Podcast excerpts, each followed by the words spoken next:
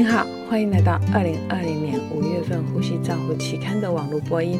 我是刘金荣，呼吸治疗师，代表期刊主编 Richard Branson 为您进行中文网络播音。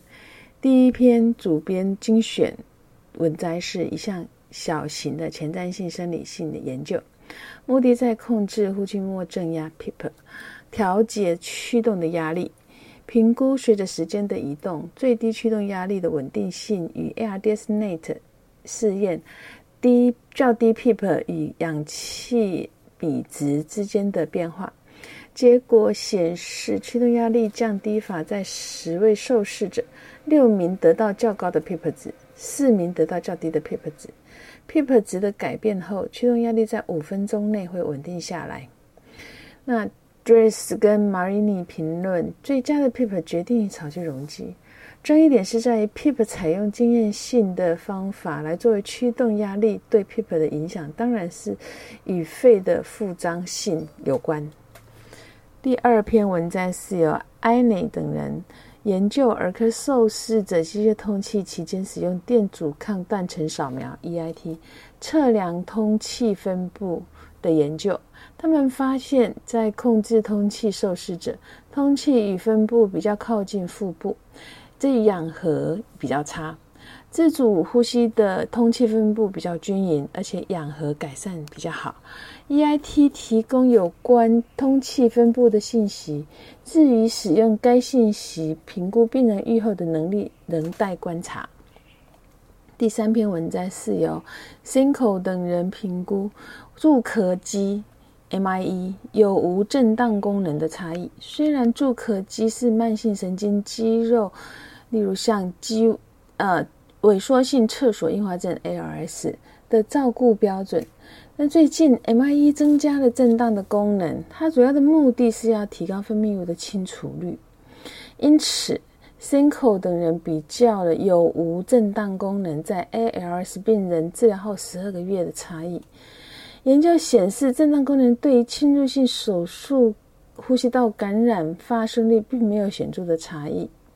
温特跟图森评论，震荡功能不应该是被常规使用的，但是他们对盐水受到侵犯的病人的研究可能会有不同的反应。第四篇文摘是由 Wataru。等人分析拔管后使用金鼻高流量鼻导管以大量雾化瓶氧气治疗差异的单中心随机对照研究，结果显示拔管后第七天在插管力两者之间没有显著的差异。虽然金鼻高流量鼻导管比标准的氧气治疗，它对冲洗屎腔的呃有相关相当的优势，但是在这篇研究里面并没有发现它们之间有显著的差异。第五篇文章是由 Dacoso 等人评估支气管扩张病人室外行走测试的成效。他们比较六分钟步行测试、增加穿梭行走速度测试和耐力穿梭行走测试之间的差异。结果显示，三者在血氧饱和和降低事件或峰值心率之间并没有显著的差异。他们得到的结论是，这些测试可以互相使用、交换使用，来评估运动引起低血氧饱和度的这种测试。第六篇文摘是由 Camarata 等人比较手术机械通气中 PEEP 设定的依据，结果显示。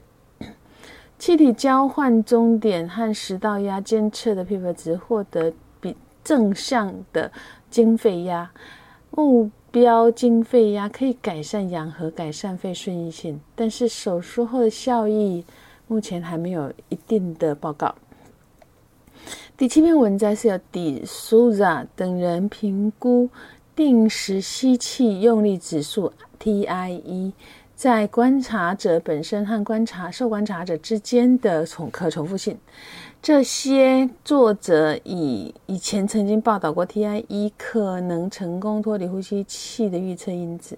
他们的报告是说明了 TIE 的测量有较小的测量性的差异和较高的重现性。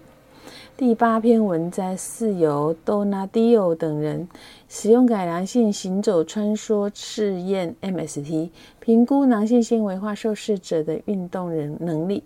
他们比较步行距离和人体测量数据和肺功能的差异。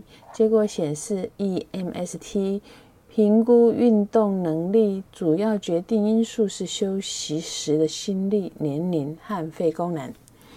第九篇文摘是由 Hazamer 研究两个中心的小儿住院病人，间质性肺病毒的病人，他的人口学合并症治疗方法和回顾性的研究。结果显示，氧疗可以满足大多数受试者的需求，无论呼吸系统的疾病程度有是如何。患者的 MPV 的儿童，他的肾脏损伤的风险都会增加。第十篇文章是由 John 等人评估 COPD 病人受试者。佩戴 N95 口罩对呼吸的影响。他们在休息后十分钟及六分钟步行测试期间，测量了病人戴 N95 口罩的呼吸道症状和生理的参数。结果显示，九十七名受试者有七名在整个过程中完全无法戴 N95 口罩，完无法完成整个研究。受试者的改良型英国医学研究委员会评分的。分数会比较高，一分一秒钟内用力吐气量也比较低，所以作者结论，即使在很短的时间内，ACOPD 也会受到呃 N9 口罩的耐性也会比较差。第十一篇文章是由近等人分析吸带式蓝牙和传统式。肺功能分析仪流量检测的差异，结果显示两者设备之间有很好的一致性。他们推测该设备可以节省成本并提供方便性。第十二篇文章是由苏等人分析益生菌对于呼吸器相关肺炎的影响的系统性的中论荟萃分析。他们建议益生菌可以降低 VAP。但是仍然需要大型多中心的研究来证实。第十三篇文摘是由 e p e r l e r 等人进行乳癌放射线治疗后引发闭塞性细支气管炎组织性肺炎 （BOOP） 的中论研中论呃文章，结果显示 BOOP 特征是毛玻璃不透明样。的呈现方式，不论是否肺部暴露在辐射线，都可能会发生。他们报告说，BOP 的危险包括高龄、吸烟及距离中央肺距离的呃的距离。第十四到第十五篇的文摘是由。Wheeler 跟 Smallwood 新生儿呼吸支持以及 Berlinski 雾气疗法的回顾性研究，这两者描述都是过去十二个月中各个主题发表的重要论文。第十六篇文摘是由 Kuba 叙述电子烟和雾化装置在急性肺损伤中的特的作用的特刊，评论电子烟相引发的相关肺损伤。那冠状病毒已经使这个这个议题脱颖而出，但是它仍然是一个很重要的公共卫生议题。第十七篇也是我们第二篇考克兰角落的，是由 Dennis Will 对于囊性纤维化使用无创通气的中论。以上是二零二零年五月份《呼吸照后期刊》的中文网播。由中国医药大学呼吸治疗学系刘金荣呼吸治疗师翻译与播音，朱嘉诚呼吸治疗师的修稿与审稿。如果你想进一步的了解原文的内容或过去的议题，请您上美国呼吸照护期刊网站 www 点 r c g o u r n a l 点 c o m。你也可以借由网络的订阅，自动收到未来网络播音的议题。